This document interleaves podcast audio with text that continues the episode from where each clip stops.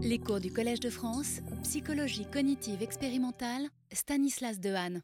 Bien, bonjour à tous. Nous allons continuer donc ce cours consacré cette année aux origines du langage et à la singularité de l'espèce humaine. Et euh, nous, en, nous, en, étions à la question de savoir si des espèces autres que la nôtre étaient capables d'apprendre des euh, séquences artificielles, ce qu'on appelle des grammaires artificielles, et d'essayer de déterminer à quel niveau euh, se situe cet apprentissage. Est-ce que d'autres animaux, d'autres espèces que la nôtre sont capables d'apprendre n'importe quelle grammaire, ou bien au contraire, est-ce qu'il y a une limite particulière de leur cerveau? Est-ce que le cerveau humain euh, est capable de dépasser certaines limites du cerveau des autres animaux? Alors j'ai changé un tout petit peu le titre du cours cette fois-ci, puisqu'on va parler beaucoup d'un type de grammaire très particulier, euh, dont je n'ai pas eu le temps de parler la semaine dernière, qui est cette grammaire ANBN. Je vais vous expliquer de quoi il s'agit. Et je vous rappelle simplement donc, que nous avions euh, parlé de cette classification en cinq niveaux, cinq formes de représentation mentale des séquences que nous avions proposées avec quelques collègues dans la revue Neurone en 2015. Et euh, je vous avais dit que pour ce qui est des quatre premiers niveaux, on trouvait des données chez différentes espèces, et notamment bien sûr les primates, euh, les primates non humains, qui montraient que ces niveaux pouvaient être franchis des espèces autres que la nôtre. Et en particulier le niveau des schémas algébriques, hein, mais aussi le codage de l'ordre, le fait de savoir qu'une image vient en premier, qu'une autre vient en second, qu'une autre vient en dernier. Ce sont des concepts euh, qui sont accessibles à euh, des primates non humains.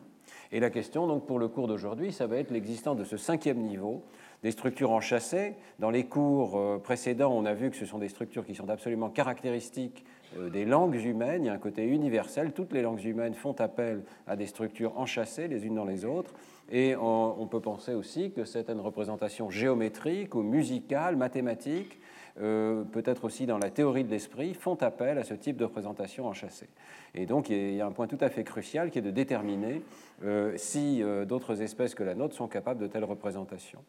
Alors, euh, il y a une théorie générale qui encadre ces recherches, c'est la théorie des langages formels. On parle aussi de la hiérarchie de Chomsky, puisque c'est Noam Chomsky, euh, dans sa compétence d'informaticien euh, précoce dans les années 50, qui a proposé une hiérarchie qui reste encore aujourd'hui enseignée, parce qu'elle est absolument fondamentale dans le domaine des langages formels et l'informatique. Alors, je ne vais pas avoir le temps de tout vous expliquer dans ce domaine, mais simplement vous introduire un minimum de cette hiérarchie. Et je vais partir, comme le font d'ailleurs euh, Fitch et Angela Frederici dans cet article de revue que je vous recommande. Hein. Euh, partons d'un exemple extrêmement simple. Vous avez euh, des fichiers dans votre ordinateur et euh, vous utilisez des commandes très simples. Si vous êtes sous Linux, vous utilisez la commande ls, ou peut-être si vous vous souvenez du DOS, vous utilisez la commande dir. Et vous essayez de savoir, donc, de retrouver une fraction des fichiers qui sont présents dans votre ordinateur. Vous avez peut-être des fichiers qui s'appellent .wave, .doc, .bmp. Et grâce à cette commande, vous pouvez lister tous les fichiers qui se terminent par .wave. Et bien, sans le savoir, vous avez utilisé ce qu'on appelle des expressions régulières. Euh, ici, c'est une expression régulière qui vous permet d'identifier un langage. Qu'on appelle un langage, en fait, c'est une série de euh, caractères qui obéissent à des règles particulières. C'est un sous-ensemble donc des séries possibles de caractères qui seraient euh, évidemment infinies. Ici, on a un petit sous-ensemble qui est l'ensemble des fichiers qui se terminent par .wave, d'accord? Et qui peuvent avoir l'étoile, veut dire n'importe quelle série de caractères avant ce point .wave. Alors vous êtes familier de cette notion, c'est euh, une notion d'expression régulière qui est associée à un autre concept, celui d'automate fini. Ce type d'expression que euh, vous utilisez dans votre ordinateur pour euh, détecter des fichiers euh, peut être reconnu par un automate fini. Alors qu'est-ce qu'on appelle vers cette notion? Je vous ai déjà parlé de cette idée. Hein. C'est peut-être le niveau le plus bas de cette hiérarchie d'automates qui permettent de reconnaître des grammaires. Un automate fini, c'est un ensemble d'états et de transitions entre les états. Donc ici, les états sont représentés par des S, S0, S1. Les transitions entre les états sont associées à des caractères qui vont être reconnus ou dans la version production qui vont être produits par cet automate. Donc le même automate peut fonctionner en reconnaissance ou en production de séquences. Et euh, les états qui sont doublement entourés ici dans cette notation sont des états qu'on dit terminaux. Donc on va rentrer et sortir par cet état-là. Alors imaginez donc cet automate que vous avez sous les yeux, ici celui de gauche d'abord, eh bien vous voyez que si on le laisse tourner, il va pouvoir produire des séquences qu'on notera AB puissance n. Ça veut dire que si on rentre ici et qu'on euh, doit aussi ressortir dans cet état terminal-là, eh bien, on va pouvoir produire A, mais il va falloir produire un autre B pour se retrouver dans cet état-là. Et on va pouvoir faire ça un nombre indéterminé de fois. Donc cet automate va produire toutes les séquences de type AB à la puissance n, où n peut être égal à 0, à 1, à 2, etc. Donc voilà un exemple de langage, euh, expression régulière, qui est associé à un, état, à un automate à état fini particulier. Celui de droite est un petit peu plus compliqué. Ici, vous avez deux états terminaux. Et si vous réfléchissez un petit peu, vous verrez que cet automate va générer le langage qu'on appelle A étoile, B étoile, c'est-à-dire un nombre quelconque de A suivi d'un nombre quelconque de B, y compris 0. Donc vous voyez que vous pouvez tourner sur A et à un moment vous pouvez passer à B et à ce moment-là vous allez générer un certain nombre de B. Donc ces automates peuvent générer et aussi reconnaître, si on leur, si on leur euh, rentre une chaîne de caractères, ils peuvent faire les transitions entre états correspondants et on dit qu'ils reconnaissent une séquence s'ils s'arrêtent dans l'état terminal approprié. Et euh, ce sont déjà des petites machines euh, relativement perfectionnées. Il y a un certain nombre de confusions qu'il est utile d'écarter à ce stade. D'abord, vous voyez très bien qu'un automate peut reconnaître et produire une infinité d'expressions. Donc ce n'est pas parce que c'est un automate fini qu'il n'y a pas une infinité d'expressions dans le langage, hein. premier, élément. Et deuxièmement, euh, ce type d'automates peuvent détecter des dépendances à longue distance. Donc les dépendances à longue distance ne sont pas la marque d'un très haut niveau dans cette hiérarchie des langages formels. Euh, voyez cet automate ici, vous partez du centre et vous pouvez aller soit à gauche, soit à droite. Si vous allez à gauche, vous faites un C, et en ressortant, vous, alors vous allez tourner sur, par exemple ici, la lettre D, et ensuite, pour ressortir, il faut un autre C, et vous ne pouvez sortir que dans l'état du milieu ici. Donc ça veut dire que si vous faites un C en premier, vous allez devoir avoir un C en dernier. Si vous faites un A en premier, vous allez devoir avoir un A en dernier. D'accord? C'est une dépendance à longue distance. Ça caractérise des chaînes qui ont la même lettre au départ et à l'arrivée. Pas de façon complètement abstraite. Il faut autant de transitions que de lettres, mais enfin, vous voyez que le langage est quand même assez complexe. C'est soit euh, A, B étoile A, je commence par un A, j'ai des B et je termine par un A, soit C, C D étoile C. Je commence par un C, j'ai des D et je termine par C. Donc ce sont ici des langages quand même relativement complexes, hein, avec des dépendances à longue distance, mais dans le cadre d'un automate à état fini. C'est le premier niveau dont je voulais vous parler aujourd'hui. Pourquoi est-ce que c'est que le premier niveau? Eh bien parce qu'il a été assez vite compris que ça ne suffisait pas il y avait des langages, des types d'expressions très simples qui ne pouvaient pas être traités, reconnus par des automates de ce type. Et euh, peut-être le plus simple de ces langages, c'est le fameux langage ANBN. Qu'est-ce que c'est que ANBN C'est un langage extrêmement simple dans lequel toutes les expressions sont formées de A, de chaîne de A, suivies d'une chaîne de B, mais il y a le même nombre de A que de B. C'est pour ça qu'on dit ANBN. Alors, ce langage a l'air incroyablement simple, il n'a pas l'air spécialement plus compliqué ou plus simple que, les autres, là, mais on peut démontrer qu'il ne peut pas être reconnu par un automate à état fini. Il faut une mécanique euh, supplémentaire, et c'est là donc qu'arrive la hiérarchie euh, des euh, machines de Chomsky.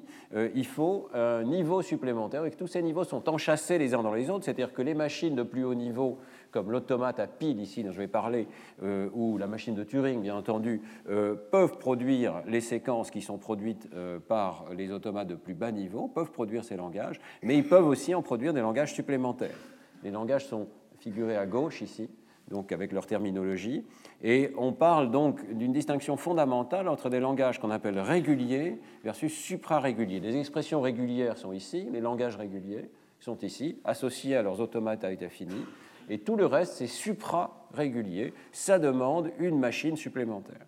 Alors, il y a euh, des machines distinctes. Ici, je ne vais pas rentrer dans le détail, mais simplement vous dire que le niveau juste au-dessus, dans cette hiérarchie, c'est ce qu'on appelle les automates à piles. C'est une machine extrêmement simple qui dispose juste d'une mémoire une pile dans laquelle on peut empiler les informations et les ressortir dans l'ordre euh, inverse dans lequel elles sont rentrées, ce qu'on appelle euh, first in, last out, ou last in, first out. D'accord? Une pile, vous empilez, vous pouvez faire push pour empiler dedans et vous pouvez faire pop, ce sont les opérations qu'on appelle en anglais pour ressortir le dernier élément.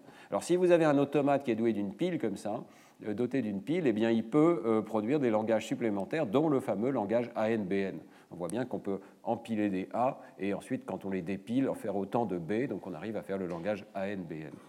Il y a encore des langages, même très simples, qu'on ne peut pas produire de cette manière-là. Et par exemple, il y a le langage AN, autant de A que de B que de C. Ça a l'air à peu près aussi simple, ça ne l'est pas, il faut quelque chose de plus. Donc je ne vais pas parler beaucoup des autres niveaux, simplement vous dire qu'au plus haut niveau, évidemment, on retrouve la fameuse machine de Turing, c'est-à-dire le modèle, disons, de la mécanique qu'il peut y avoir derrière nos ordinateurs, c'est-à-dire une machine qui est douée d'une mémoire infinie, accessible beaucoup plus facilement que cette fameuse pile, et donc qui peut générer des langages beaucoup plus complexes qu'on appelle récursivement énumérables ici. Alors, euh, l'argument de Chomsky depuis le départ, c'est que ces automates à état fini ne suffisent pas pour euh, représenter ce qui se passe dans les langues humaines. Les langues humaines ont des enchâssements et donc ces enchâssements demandent quelque chose comme euh, un automate à pile, quelque ce qu'on appelle également, euh, donc, du point de vue des, langages, une grammaire ou un langage indépendant du contexte, context-free grammar, ou peut-être même un langage dépendant du contexte, qui est ce niveau encore intermédiaire ici dont je ne vous parlerai pas dans ce cours. Mais donc, les langues humaines ont besoin de structures suprarégulières. Ça n'est pas juste un automate à état fini. Et au contraire, peut-être que, euh, par exemple, les oiseaux euh, font appel exclusivement pour leur chant à un, automate à état fini, une sorte de chaîne de Markov où on enchaîne les états les uns après les autres et on produit les syllabes correspondantes. Donc vous voyez, le cœur du débat, c'est celui-là, c'est d'arriver à déterminer quel genre de machine est le cerveau humain et quel genre de grammaire il peut reconnaître. Alors, ça a été toute l'idée donc, de Tecumseh Fitch avec Mark Hauser d'essayer de poser cette question à des primates. Et euh, ils euh, ont donc décidé de contraster deux langues qui ont l'air superficiellement à peu près aussi complexes.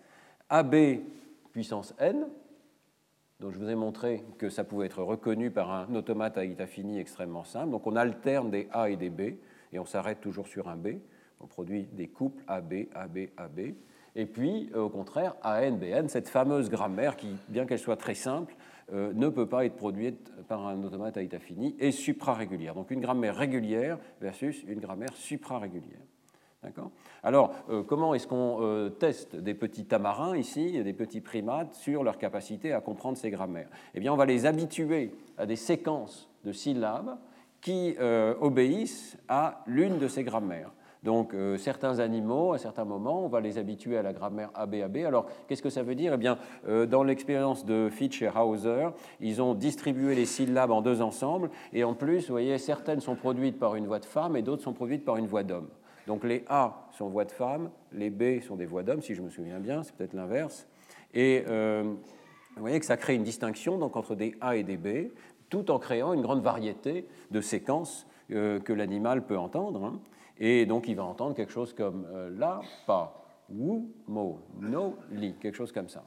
Et il va devoir euh, s'habituer à euh, cette structure particulière. On ne lui dit rien de plus, mais il peut s'apercevoir que ça alterne entre des A et des B. Et même chose avec donc cette structure ANBN ici. Donc ça va donner d'autres types de séquences du type balalou, pi, pi, bala, quelque chose comme ça. Donc on, fait écouter à l'animal des dizaines de séquences de ce type, et on va regarder ensuite s'il se tourne lorsqu'on lui présente soit une séquence qui continue de respecter euh, cette règle, soit euh, une séquence qui viole cette règle. Donc c'est toujours cette idée qu'une violation va attirer l'attention. On fait ça chez les petits-enfants, et ici on fait ça chez les tamarins. Alors il y a 60 séquences de chaque sorte qui sont utilisées pour l'habituation, il y en a 4 qui sont conservés comme tests de généralisation. Et voici les résultats. Euh, ils ont également testé des sujets humains. Alors chez les sujets humains, c'est extrêmement simple. On leur demande de détecter euh, consciemment hein, s'ils entendent une violation. Donc c'est ce pourcentage de réponses différents. Ici, est-ce que la séquence qu'on entend est différente de celle avec lesquelles on a été habitué? Vous voyez que que ce soit la grammaire euh, pardon, AB puissance n ici, ou la grammaire ANBN, donc la fameuse grammaire suprarégulière, donc régulière versus suprarégulière, eh bien les humains détectent les deux différences.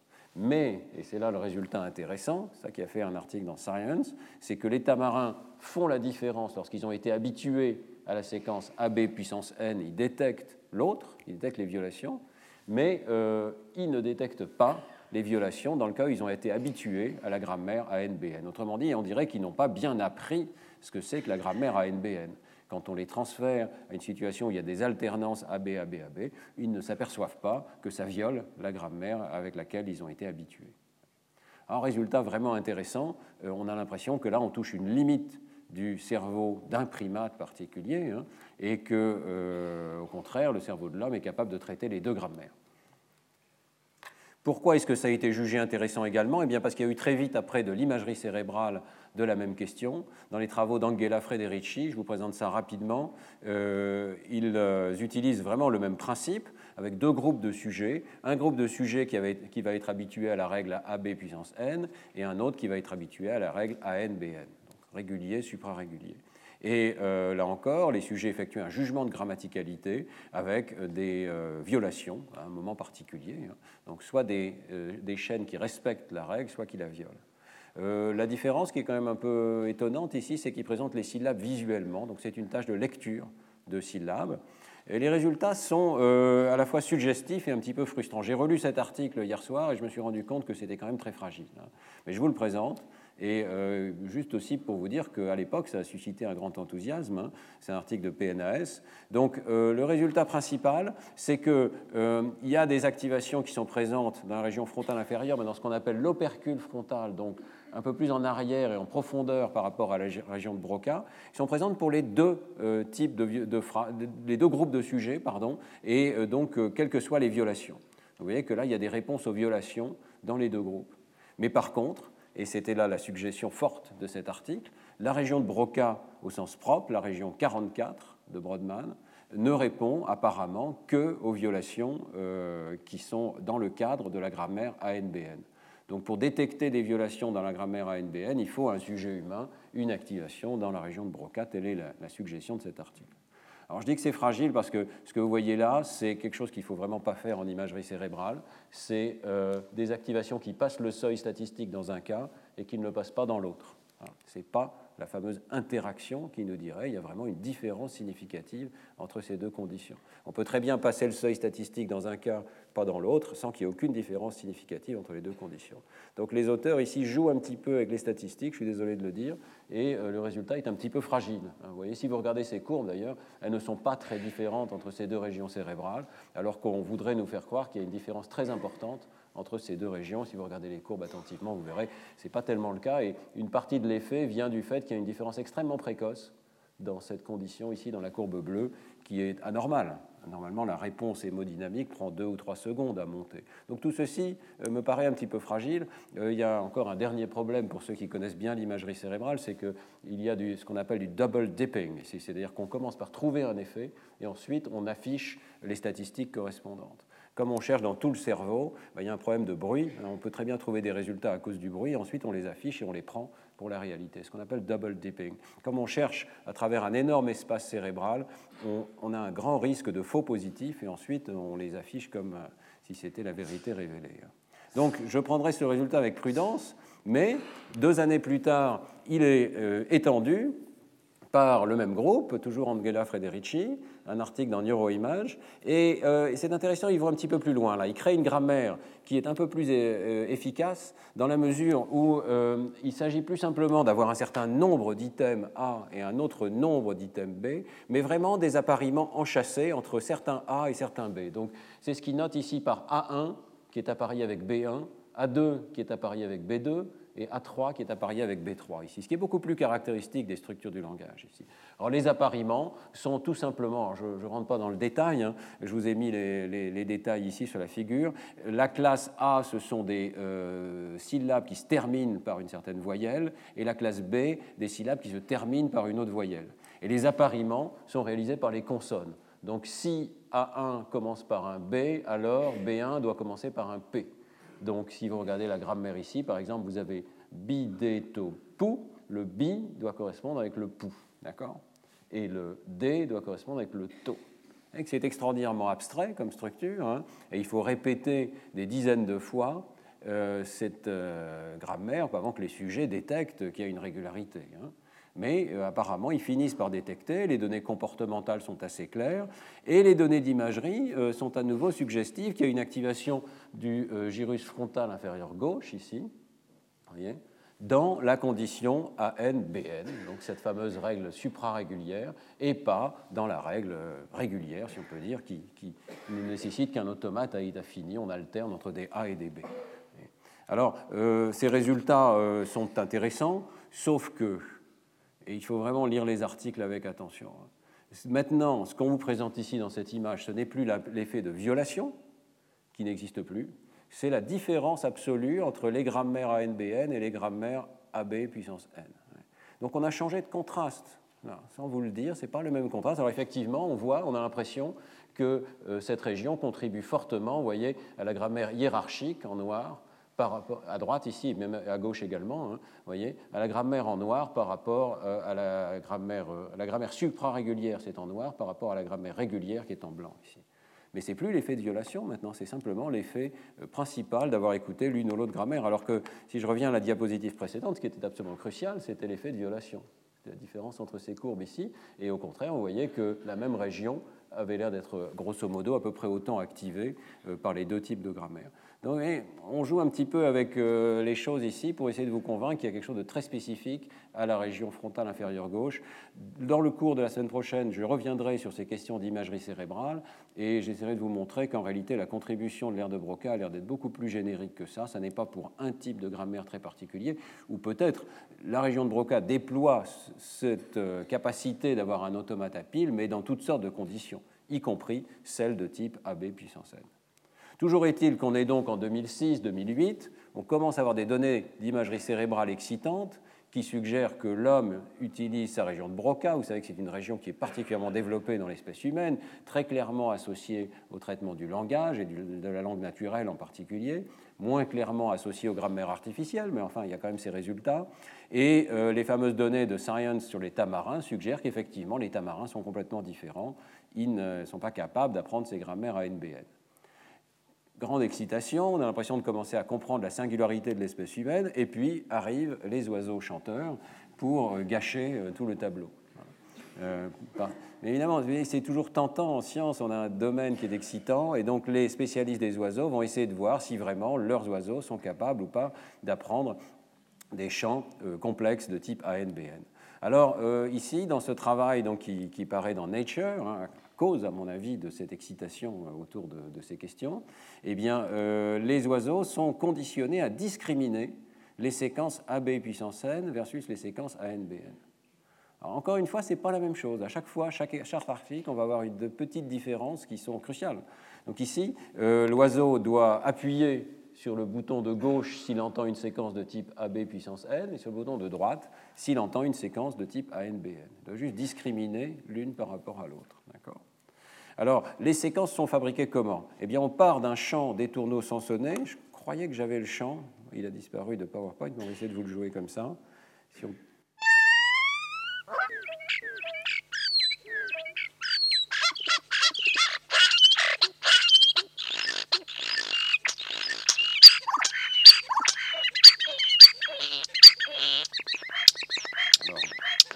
pas du tout spécialiste du chant des oiseaux. J'espère que je ne me suis pas trompé de chant.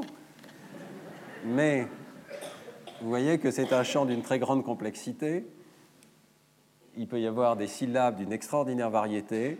Et euh, les spécialistes distinguent des types de syllabes qu'ils appellent rattle et marble. Et donc ici, on a choisi huit sons de la catégorie rattle comme la classe A et huit sons de la catégorie marble dans la classe B. Et on va ensuite créer ces champs complètement artificiels qui sont formés de A, B, A, B, ou bien au contraire de A, A, A, B, B, B. D'accord? Et vous voyez que ça peut, le N ici peut aller de 1 à 4. Donc on a des champs de longueur extrêmement variables. Alors, euh, la première chose, c'est est-ce que les enfants, les enfants, les oiseaux, pardon, arrivent à classifier les euh, séquences euh, Eh bien, on voit que tous n'y arrivent pas mais euh, il y a des oiseaux rapides et puis des oiseaux un peu plus lents qui finissent par décoller un petit peu du zéro ici et qui finissent par arriver à faire mieux que le hasard dans la classification de ces séquences. Donc on va en garder 9 sur 11 qui finissent par y arriver. Et puis euh, ces 9 sur 11, on va commencer à les tester pour la généralisation. Toujours cette idée que c'est la généralisation qui va nous permettre de comprendre ce qu'ils ont dans la tête, qu'est-ce qu'ils ont réellement compris. Alors, première chose, on a gardé en réserve 16 séquences de même longueur dans lesquelles Néanmoins, ils continuent d'être renforcés, donc ils continuent à apprendre, ce n'est pas parfait. Mais euh, vous voyez qu'on peut tester le transfert, et la performance est beaucoup moins bonne hein, que euh, pour les séquences apprises, mais quand même, il y a une forme de généralisation. Ils font mieux que le hasard pour généraliser à des séquences nouvelles qu'on a gardées en réserve. Alors, plus intéressant, ils généralisent à des séquences de longueur plus grande, mais qui suivent la même règle. Donc, on a commencé la classification avec 1, il passe à 2, 3, 4, vous voyez, sans difficulté. Enfin, en faisant nettement mieux que le hasard. Est-ce qu'ils ont juste appris l'un des deux types de séquences? C'est le problème de cette discrimination, et on peut très bien discriminer AB puissance n et ANBN en ayant appris seulement l'un des deux et en traitant l'autre par défaut. Donc euh, c'est un problème pour cette expérience. Alors euh, l'argument des auteurs, c'est que non, ils ont dû apprendre les deux, parce que si on leur présente un certain nombre de distracteurs qui sont ni l'un ni l'autre, eh bien ils les traitent effectivement comme ni l'un ni l'autre. Donc on présente maintenant des euh, situations qui sont des violations de la règle, et euh, les oiseaux les traitent ni comme AB puissance n, ni comme ANBN. Et on peut faire un argument. Alors également, on, leur présente des séquences de type A étoile, B étoile, où les deux nombres ne sont pas égaux. Et euh, on s'aperçoit qu'ils ne font pas le même comportement. Alors le raisonnement est le suivant. C'est que ça permet d'éliminer toute une série d'alternatives et de suggérer qu'ils ont vraiment appris la règle ANBN. Euh, D'abord, s'ils utilisaient que le début de la séquence, voyez, il devrait se tromper pour des séquences de type AAAA, parce que ça commence par deux A, et euh, il devrait arriver à les discriminer et traiter ABBA, qui est aussi une violation des deux grammaires, hein, comme euh, étant de type AB puissance n, parce que ça commence par AB. Donc s'il regardait que le début, il devrait euh, être excellent avec cette discrimination de stimuli qui sont d'aucune des deux grammaires. Or, vous voyez que ce n'est pas tout à fait le cas, il y a une descente des performances dans cette situation-là. Et de même pour les autres cas, s'il regardait que la fin, on a ces séquences-là. Et s'il regardait, alors ça c'est un point important, s'il regardait que la transition de B vers A. Ici, au milieu de la grammaire, il y a une transition de A vers B, mais on n'entend jamais un B suivi de A. Par contre, ici, on entend énormément de B suivi de A. C'est un défaut terrible de cette grammaire, de, ce contraste entre les deux grammaires. Il suffit que l'oiseau fasse attention à la transition de B vers A pour euh, s'en sortir ici, sans avoir rien compris d'autre que juste la présence ou l'absence de cette transition-là. Donc je trouve personnellement que c'est une critique très importante. Alors ils essayent d'y répondre en euh, présentant ce type de séquence où il n'y a que des A, ou au contraire BA-AB, dans lequel il y a effectivement la transition de B vers A, et en euh, montrant que l'oiseau ne fait pas bien la différence entre les deux, il ne généralise pas comme il le devrait, si c'était la seule chose à laquelle il fait attention. Donc tout ça sont des arguments assez indirects, voyez, pour essayer de dire l'oiseau fait euh, ce qu'on lui a demandé de faire, il a compris le ANBM. Bon, j'aime autant vous dire tout de suite que euh, ces expériences ont été critiquées massivement, bien qu'elles soient publiées hein, dans Nature, hein, vous voyez, euh, je vais encore vous en présenter d'autres. alors, quelles sont les critiques? D'abord, c'est cette fameuse grammaire à NBN. Alors, elle est certainement suprarégulière, il n'y a aucun doute là-dessus. Hein. C'est-à-dire qu'elle ne peut pas être codée par un automate à état fini. Mais est-ce qu'elle implique pour autant la récursion?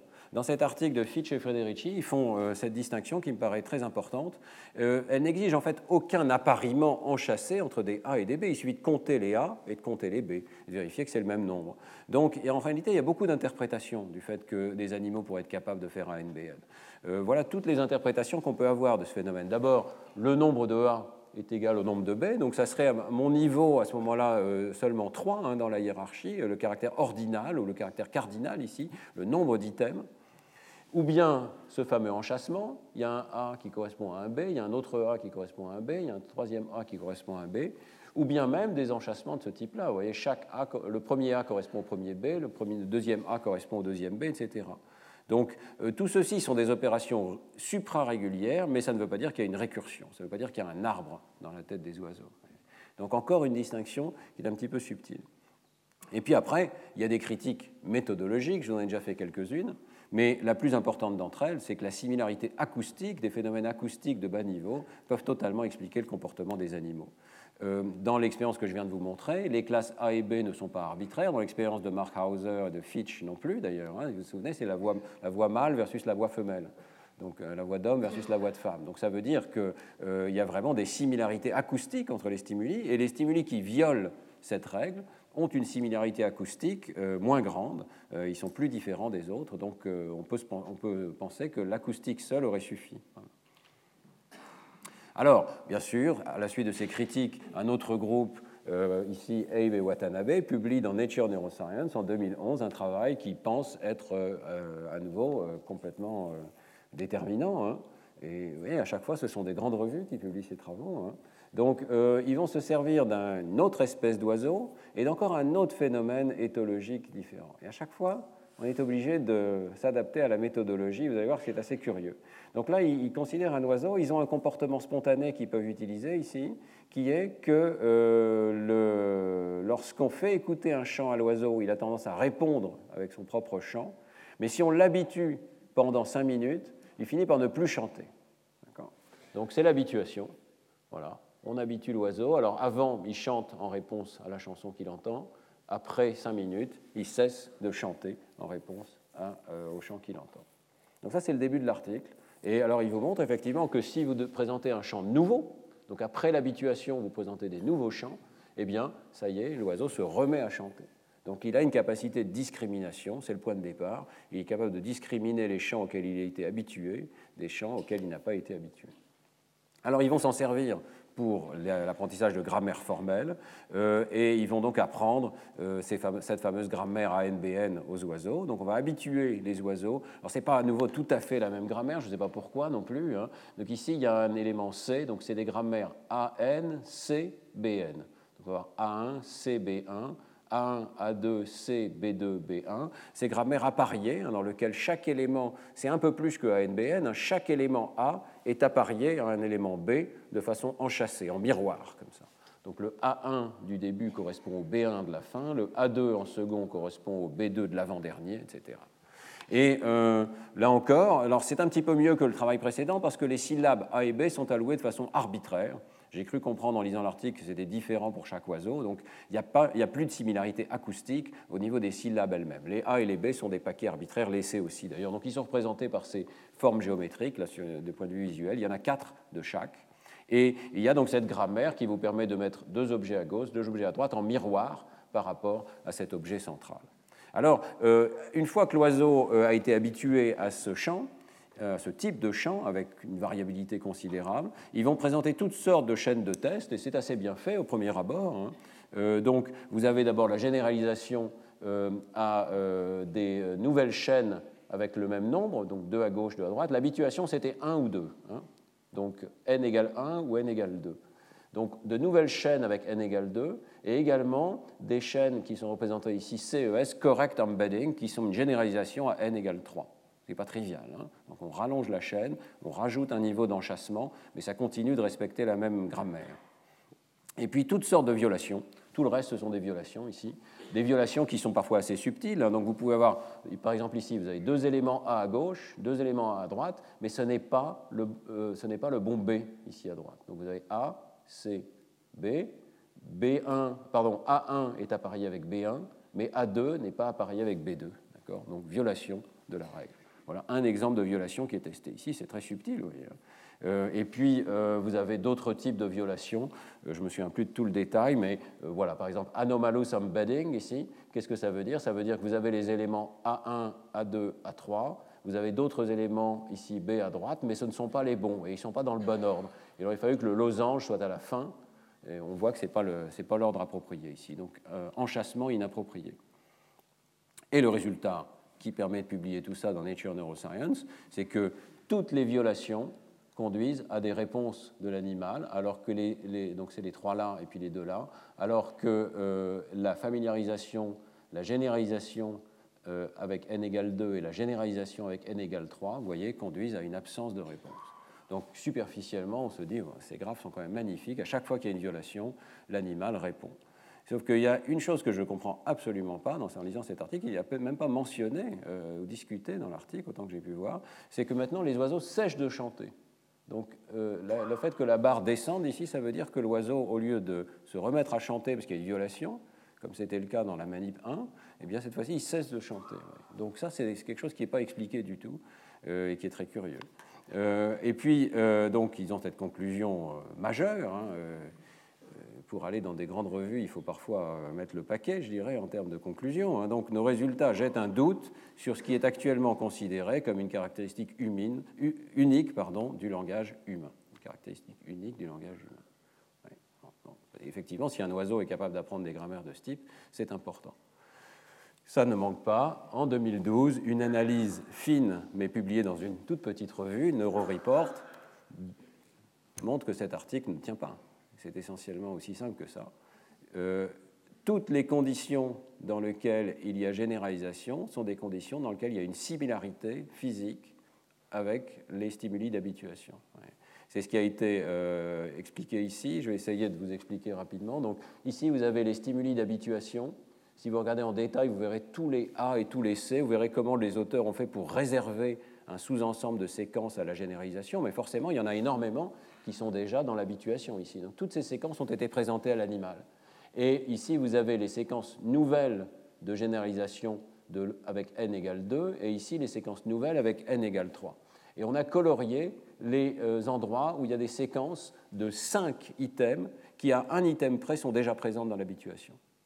Et on a représenté ça avec des points euh, bleus ici. Ça veut dire que vous avez une séquence qui est pratiquement intégralement déjà présente dans les stimuli d'habituation. Et vous voyez que ça n'est pas le cas pour tous les stimuli de généralisation ici. Autrement dit, toujours sur le plan acoustique, pas du tout à un niveau abstrait, il y a encore des problèmes majeurs avec ce type de stimuli. Vous voyez, on ne peut pas juste dire ils sont habitués, ils ont récupéré l'habituation. Ils ont pu récupérer de l'habituation simplement parce que les stimuli euh, qui étaient censés violer la grammaire violent aussi en fait la similarité acoustique. Ils sont très différents sur le plan acoustique. Cette analyse de Bakers me paraît tout à fait juste. Hein. Euh, donc euh, il y a vraiment une confusion entre similarité acoustique et généralisation abstraite, et on ne peut pas savoir ce qui a déterminé le comportement de l'animal. Si on veut faire ce genre d'expérience de façon euh, meilleure, je dirais, expérience d'habituation des habituations, il y a beaucoup de paramètres qu'il faudrait contrôler. Conserver d'abord une vraie réserve de séquences pour la génération, très différente des autres, donc n'utilisant pas les mêmes syllabes, par exemple. Vérifier aussi que les séquences de généralisation et de violation ne diffèrent pas dans leur fréquence absolue des items, dans la fréquence positionnelle, c'est-à-dire quels items sont à quelle position, puisqu'on sait que les animaux sont capables d'apprendre qu'est-ce qui vient en premier, qu'est-ce qui vient en second, etc. Et puis dans leur probabilité de transition, la fameuse transition de B vers A qui n'existe pas dans une grammaire et qui existe dans l'autre grammaire me paraît, à mon sens, un problème majeur pour ce type d'études. Donc euh, des critiques très fortes. Euh, je vous ai listé ici sept articles qui critiquent cette littérature pour vous dire que, à mon sens, à ce stade, aujourd'hui, il ne reste rien de ces expériences chez l'oiseau. Euh, bien qu'elles soient dans les meilleures revues et que tout ça soit relativement récent, hein, euh, c'est totalement inconclusif. Alors je vous ai mis les différents problèmes. La similarité acoustique est mal contrôlée. La maîtrise de la grammaire ANBN n'implique pas une capacité de récursion. Puis il y a une dernière critique qui est extrêmement importante. Et Tecumseh Fitch était venu nous en parler dans ce séminaire il y a deux ans. C'est qu'on s'appuie sur les moyennes des oiseaux. Mais il ne faut pas faire ça. Il faut regarder chaque oiseau individuellement. Et il est tout à fait possible que chaque oiseau utilise un critère extrêmement simple et que la moyenne ait l'air abstraite, mais que chacun d'eux utilise en fait un critère particulier. Et euh, ceci est montré tout à fait clairement dans les deux articles qui sont ici. Si on fait des analyses oiseau par oiseau, on s'aperçoit qu'ils euh, utilisent en fait très souvent des critères incroyablement simples. La plupart des KEA qui avaient été entraînés euh, dans l'étude avec Tecumseh Fitch, avec Ravignani, se contentent de détecter si la séquence se termine par bébé. C'est tout, ça suffit.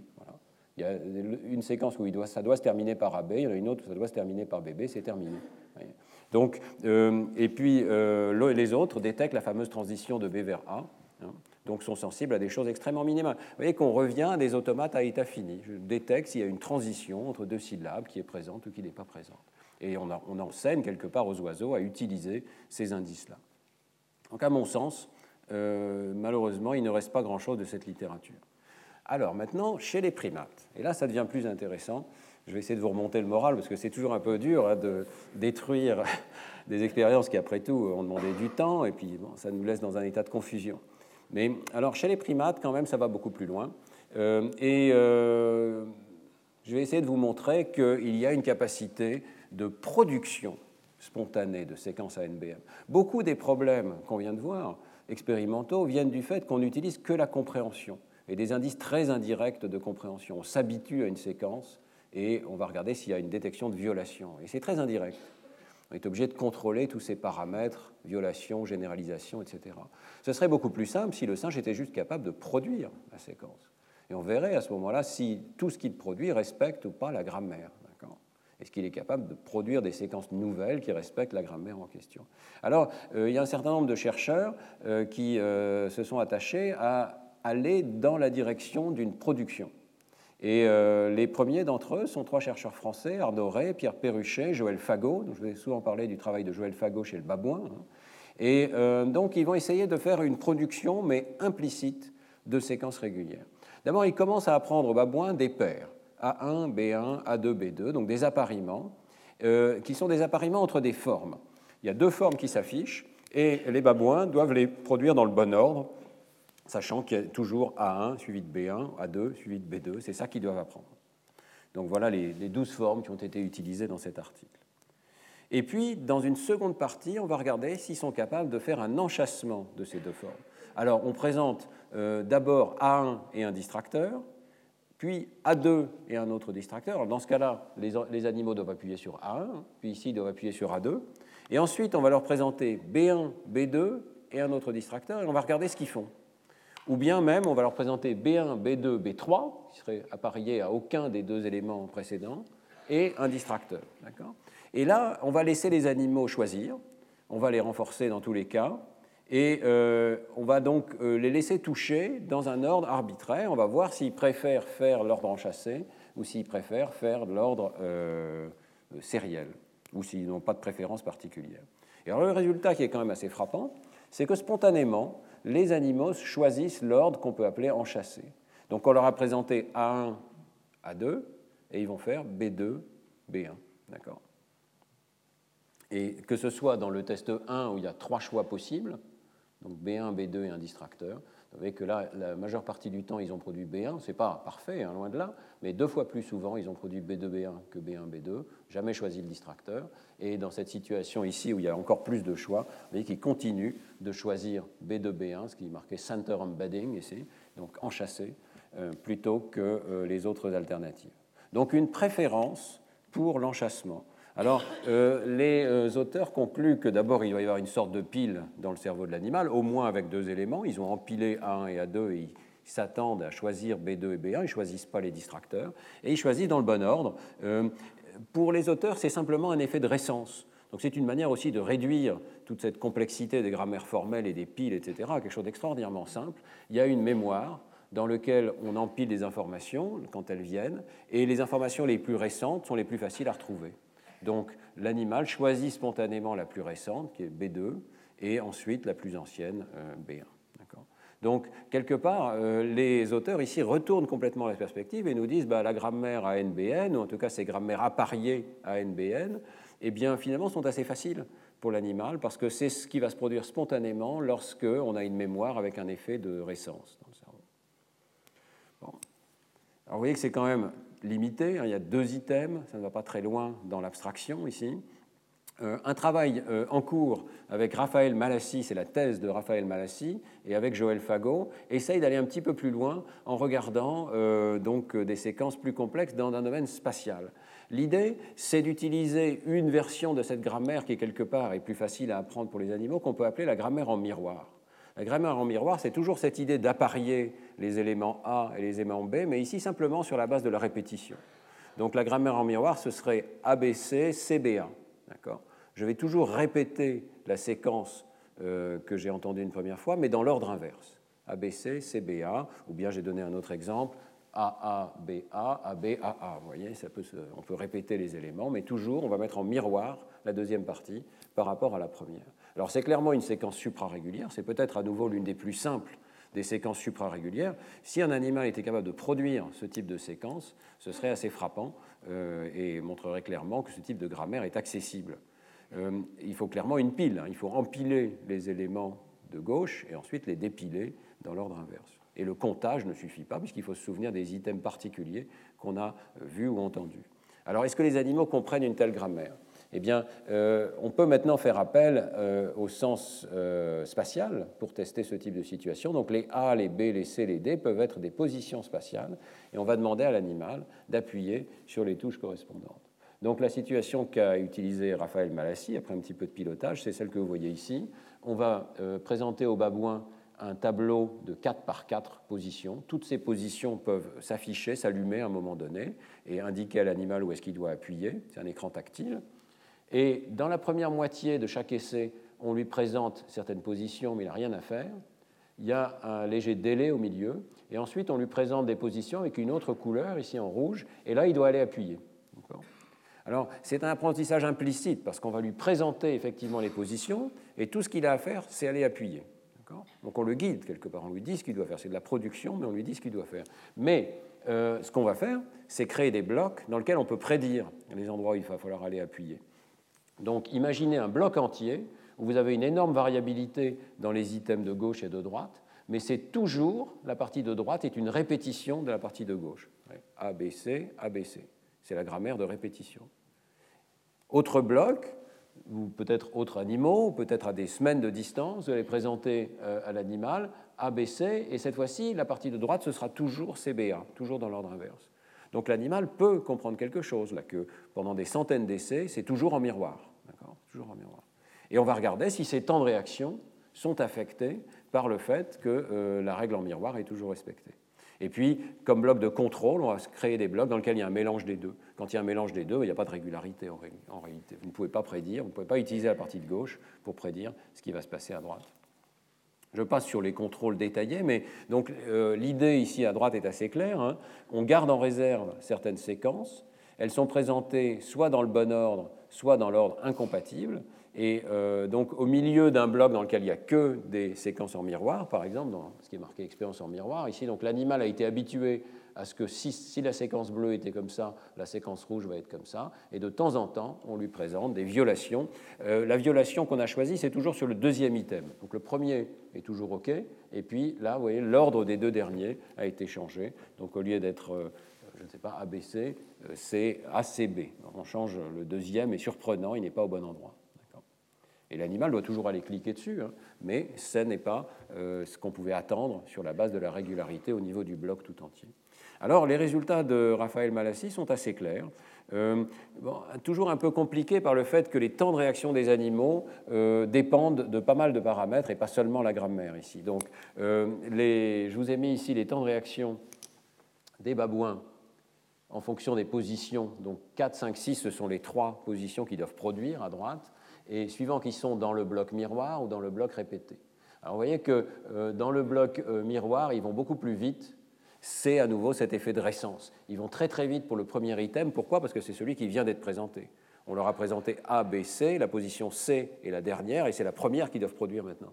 Donc ils vont extrêmement vite et c'est beaucoup plus difficile pour eux de faire la grammaire de répétition. Ça peut paraître surprenant, hein, mais juste répéter une séquence, on vous montre ABC, vous devez faire ABC, ça n'est pas facile euh, pour ces animaux, euh, alors que c'est plus facile de faire en miroir ici et ils vont plus vite.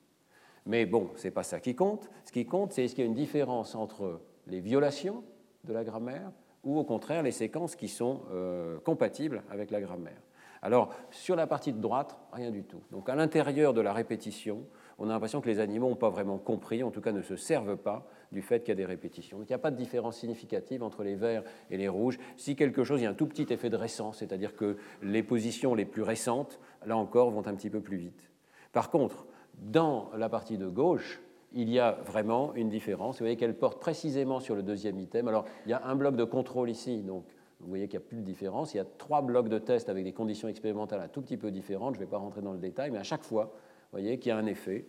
Le euh, deuxième item, s'il n'est pas à la bonne place, étant donné la règle, eh bien, l'animal est ralenti. Ce qui suggère qu'il est surpris, il ne va pas aussi vite. Donc on le voit ici dans cet histogramme, ça c'est juste les réponses au deuxième item sont les mêmes données qu'ici, c'est juste pour essayer de clarifier un petit peu les choses. Hein. Dans le test de contrôle, les animaux sont lents et il n'y a pas de différence entre ces deux conditions.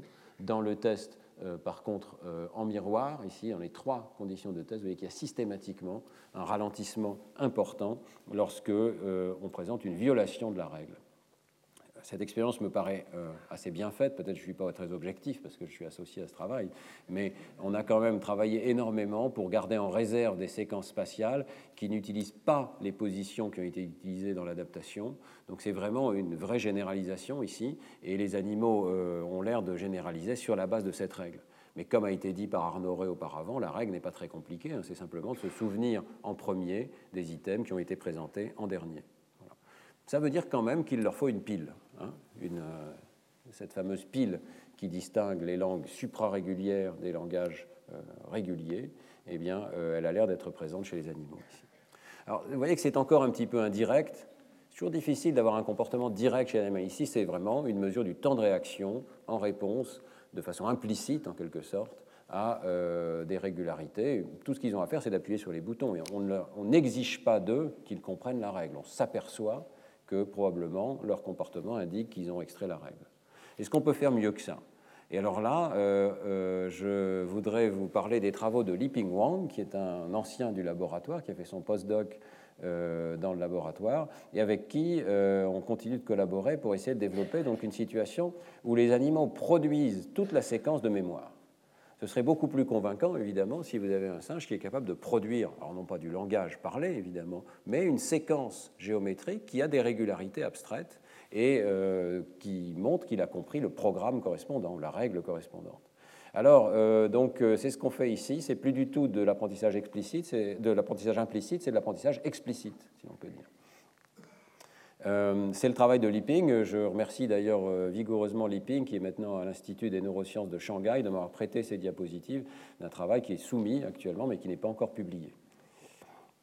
Alors, qu'est-ce qui se passe? Eh bien, on va demander à des singes macaques, cette fois-ci, euh, de produire des séquences. Donc, la situation est assez simple, et je reviendrai là-dessus après. on va leur présenter donc un hexagone, ici, vous voyez, fixe au centre la situation est très contrôlée et c'est intéressant parce qu'elle pourra conduire par la suite à de l'imagerie cérébrale ou à de la neuropsychologie ou à la neurophysiologie.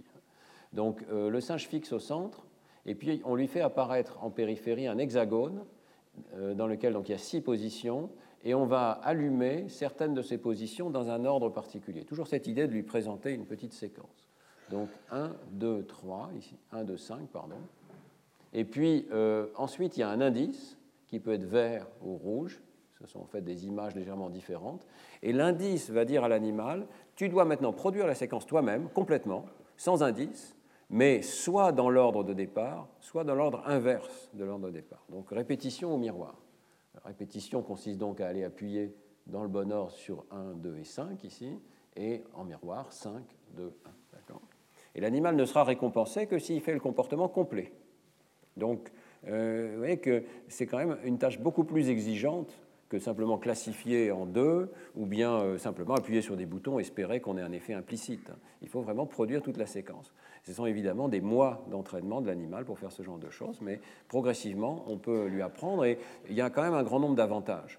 D'abord, le niveau du hasard est extrêmement bas. La probabilité de réussir par hasard, même à supposer que le singe ait appris à appuyer sur les touches et appuyer sur trois touches, euh, la probabilité de le faire correctement, vous pouvez la calculer, hein, c'est un sixième fois un cinquième fois un quart, donc c'est vraiment une probabilité très faible.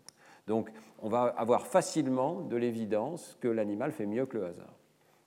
Et puis, on vérifie donc que l'animal maîtrise la totalité de la séquence. On ne peut plus dire, par exemple, il y a une transition particulière qui suffit à répondre. Non, là, l'animal va produire la totalité de la séquence. Et on va pouvoir donc voir qu'il maîtrise la totalité. Alors, je vais vous montrer quelques vidéos de ces comportements. D'abord, le comportement de répétition.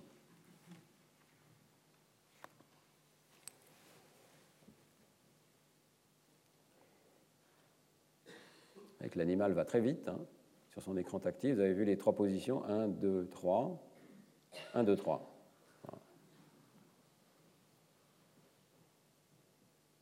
1, 2, 3, 1, 2, 3.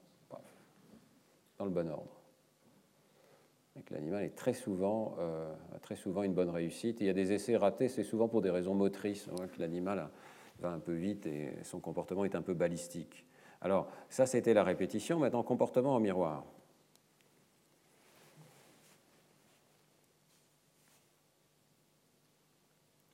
Très, ça va très vite. 1, 2, 3, 3, 2, 1. 1, 2, 3, 3, 2, 1. Voilà.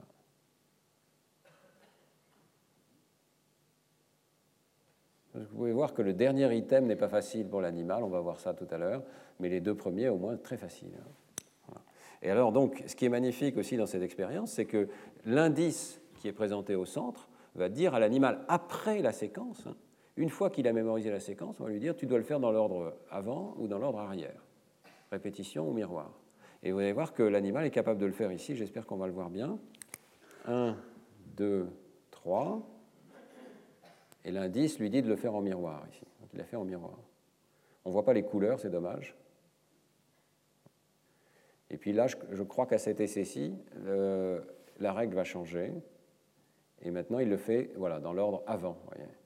Donc, d'un essai à l'autre, de façon aléatoire, il a cette information en mémoire, il est capable d'utiliser l'indice pour dire je dois faire la règle en marche avant ou la règle en marche arrière. Donc vraiment une forme de flexibilité mentale assez remarquable dans l'utilisation de cette mémoire euh, séquentielle.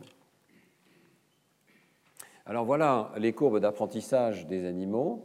Donc euh, en fonction du temps, il y a deux animaux qui ont appris dans des ordres légèrement différents. Il n'y a pas suffisamment de données ici pour pouvoir dire qu'une séquence est plus facile à apprendre qu'une autre, mais les deux animaux ont appris les deux séquences à la fin. Donc au départ, ils ont appris celui-ci a appris la répétition avec n égale 2, donc deux items, et qu'il a convergé assez vite. Hein. C'est le temps en bloc, je crois que chaque bloc comprend 100 essais. Hein. Donc c'est quand même plusieurs milliers d'essais déjà ici. Et puis, euh, vous voyez l'apprentissage de la séquence avec n égale 3, on part de très très bas, mais pas totalement du hasard non plus, et la performance va monter. Il est intéressant de regarder la courbe en gris ici. La courbe en gris, ce sont les erreurs de position. Et les erreurs de position disparaissent pratiquement instantanément. Autrement dit, l'animal comprend très vite qu'il y a un certain nombre de positions qui sont utilisées à un essai donné, et il ne faut pas utiliser les autres. Ça, c'est la première chose. Mais après, vous voyez que euh, le deuxième type d'erreur qui est ici en couleur plus avec des formes ouvertes ici, qui disparaît, ce sont les erreurs d'ordre. Donc l'animal a un petit peu plus de mal à trouver le bon ordre dans lequel il faut appuyer euh, sur les touches. Il arrive à se souvenir des positions des touches et ensuite seulement euh, le bon ordre des colores. Ici c'est la répétition, ensuite on l'a passé en miroir. Très vite il a appris le miroir ici et pour trois items pareil. Et puis, vous voyez l'autre singe ici qui apprend un petit peu plus lentement à faire la répétition. Toujours cette idée hein, que la répétition a l'air un petit peu plus dure, mais on ne peut pas vraiment conclure sur la base d'aussi peu de données. Ce qui est important, c'est de voir que toutes les séquences sont maîtrisées ici. Donc, euh, le fait de faire mieux que le hasard ne peut pas être dû. Pardon.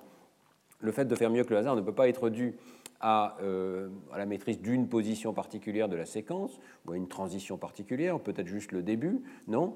Euh, ce que vous voyez ici, ce sont toutes les séquences possibles. Donc vous voyez que si on aligne le premier point par symétrie ici autour de l'hexagone, on n'a plus que ces transitions-là possibles, toute cette matrice. Et pour chacune d'elles, on vous a mis la réussite des animaux. Donc la partie gauche, c'est euh, la séquence qui était présentée à l'animal, et là, c'est la manière dont il l'a répétée et qu'on peut regarder la même séquence lorsqu'il devait le faire en miroir. Donc là, c'est ce qu'on lui a présenté, et ça, c'est la manière dont il l'a répété. Vous voyez que certaines cases sont en grisé, ce sont les erreurs des animaux, mais on les voit à peine, il y a peu d'erreurs. Dans toutes ces séquences, jusqu'au dernier item, l'animal fait le comportement correct. Et puis, euh, il est capable de généraliser. Alors, je vous montre cette vidéo qui va vous illustrer un petit peu comment on demande une généralisation à l'animal. Donc ça, c'est le début, miroir avec n égale 2. Hein, qui fait AB, BA. Longueur de 3.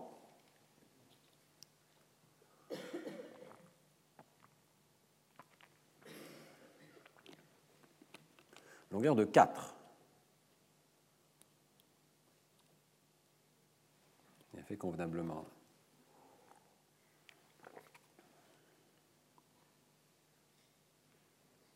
J'espère que vous en souvenez pour vérifier si c'est bien. Alors là, c'est une généralisation, un changement de forme, de disposition des items. Les items sont disposés sous forme d'une pyramide. Dans les premiers essais, l'animal n'a jamais vu ça. Mais évidemment, il y a toujours un certain nombre de positions qui sont présentées et l'animal peut se souvenir de ces positions. Ici, on présente des positions aléatoires. Elles sont indicées, il y en a toujours six, hein. mais euh, elles sont aléatoires, elles changent complètement d'un essai à l'autre. Ça ne vous empêche pas non plus, vous, de retenir la règle hein, et de faire le, la chose en sens inverse. Donc voilà un petit peu le genre de généralisation qui a pu être testé par Lipping. C'est un travail très systématique et qui montre que les animaux font toujours mieux que le hasard, y compris dans le premier bloc de 100 essais, alors qu'ils euh, euh, découvrent cette situation nouvelle. Donc d'abord, il y a eu des séquences nouvelles. Alors là, ça marche très bien. il y a le niveau de départ de l'animal qui est autour de 90% ou 80%. On lui introduit des séquences nouvelles, mais vérifiant la même règle, avec la même longueur. Bon, il généralise, il est tout de suite à très haut niveau, et puis il grimpe un tout petit peu ici. On change la longueur. Donc il a été entraîné avec 2 et 3, on lui présente des séquences de longueur 4. Et le niveau du hasard est extrêmement faible, ce qui fait que dès ce premier bloc, c'est significatif ici. Et puis ça monte. L'animal a beaucoup de problèmes avec les séquences de longueur 4. Vous voyez que c'est loin d'être parfait.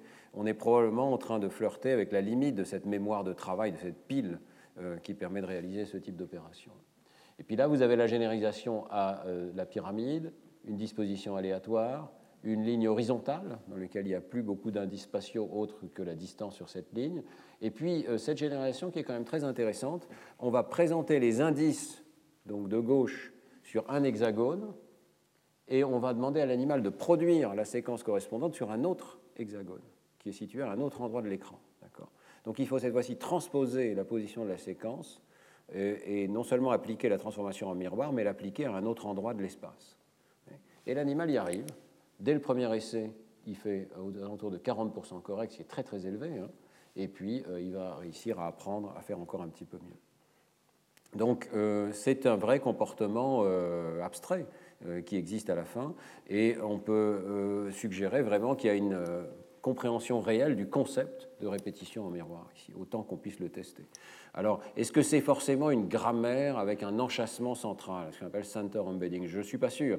Je pense qu'il suffit d'avoir ce concept d'un automate à pile, d'avoir donc une pile, une mémoire dans laquelle on peut empiler les informations et les ressortir dans l'ordre inverse ou dans l'ordre de départ. D'accord? Donc euh, aussi bien la répétition que euh, la séquence en miroir viendrait d'une pile avec un système de lecture dans deux ordres possibles. Ce qui est sûr, c'est que ça n'est pas un automate à état fini. Là, on est au-delà de la capacité d'un automate à état fini. Alors, est-ce qu'on peut aller encore plus loin?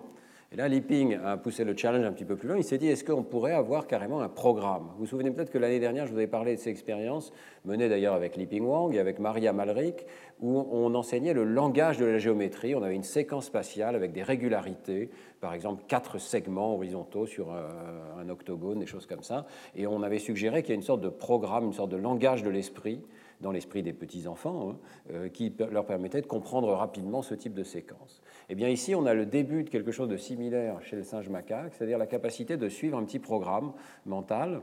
Euh, donc euh, cette fois-ci, on va donner aux animaux juste le premier élément. Et on va leur demander d'abord de produire deux autres éléments et ensuite d'appliquer la transformation en miroir. Donc on leur donne juste le premier, ils doivent produire les deux autres éléments consécutifs et renverser toute la séquence. On leur donne un, ils doivent faire 2, 3, puis 3, 2, 1. D'accord? On leur donne 3, ils doivent faire 3, 4, 5, 5, 4, 3.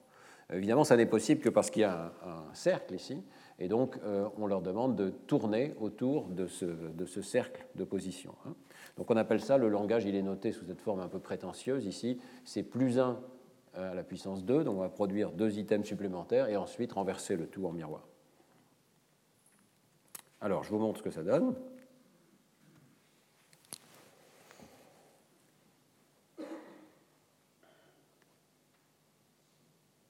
Là, c'était le comportement avant d'introduire ce programme. Donc,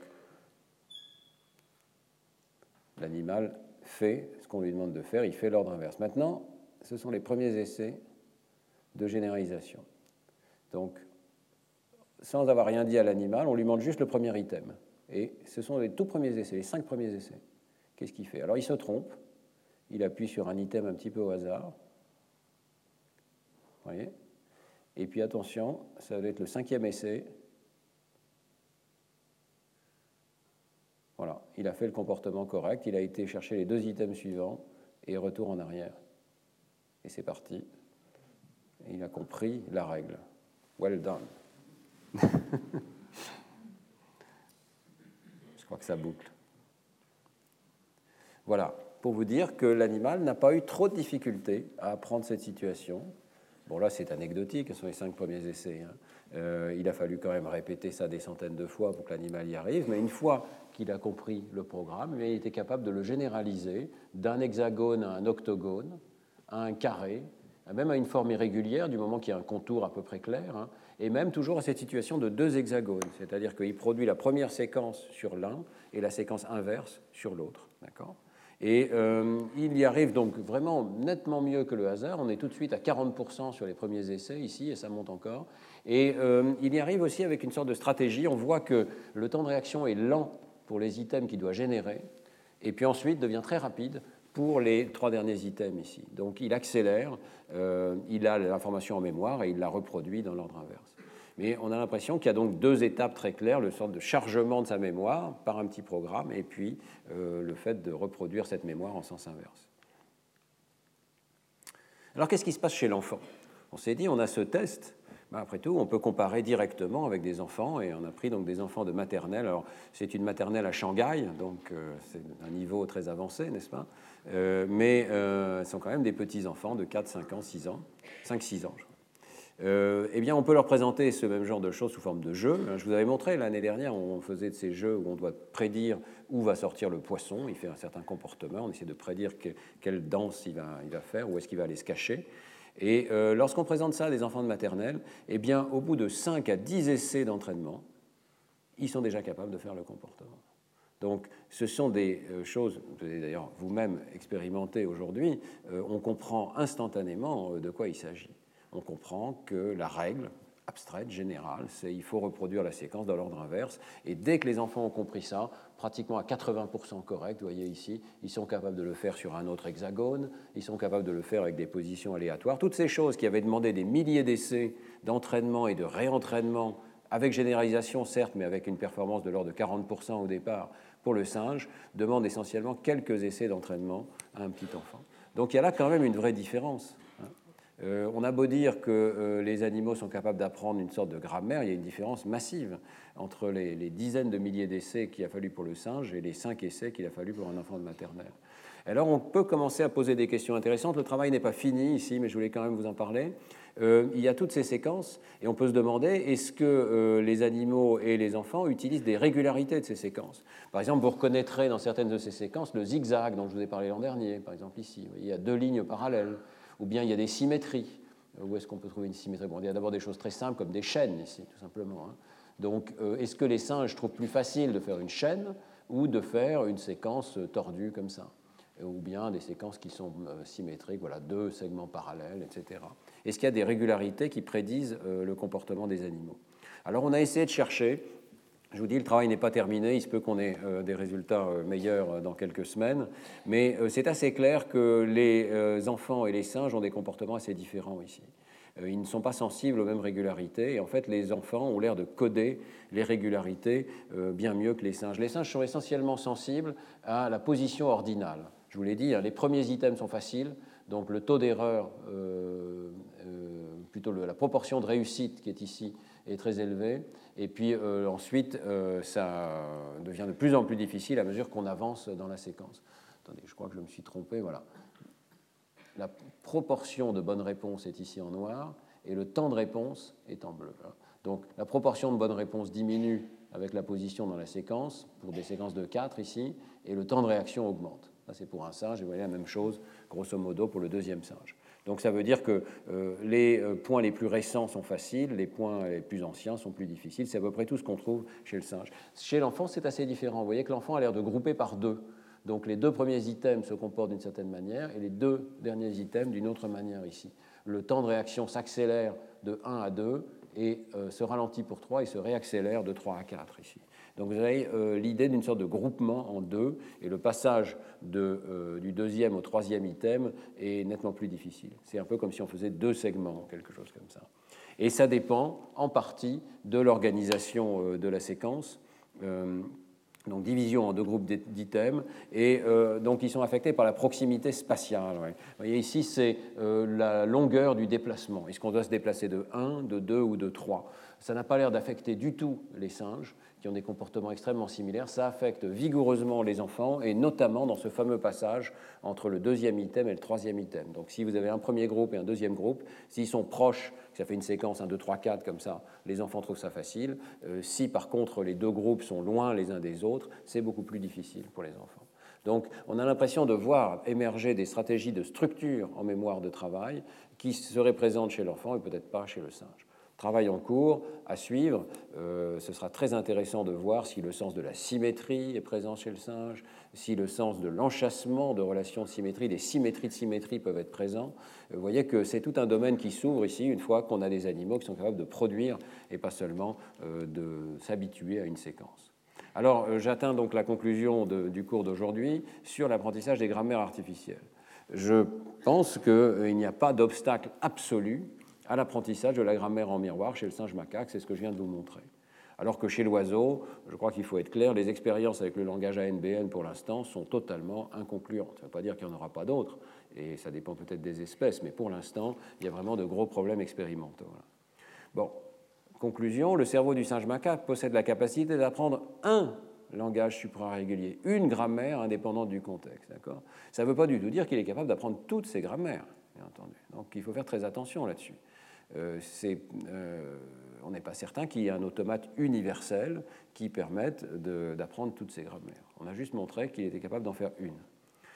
Néanmoins, ça nous permet de conclure que ça n'est pas juste un automate à état fini. Il y a quelque chose de plus dans le cerveau de l'animal pour produire ces séquences. Il y a une capacité d'empiler les informations et les dépiler.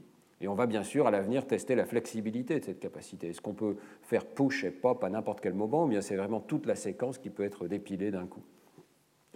Alors la singularité de l'espèce humaine, évidemment, euh, on prend un petit peu dans l'aile, si je puis dire, mais quand même, il y a une différence majeure qui est la vitesse d'apprentissage. Et ce que nous proposons dans l'article avec Li Ping Wang, c'est ça, c'est que euh, nous avons une capacité particulière de prêter attention aux séquences abstraites.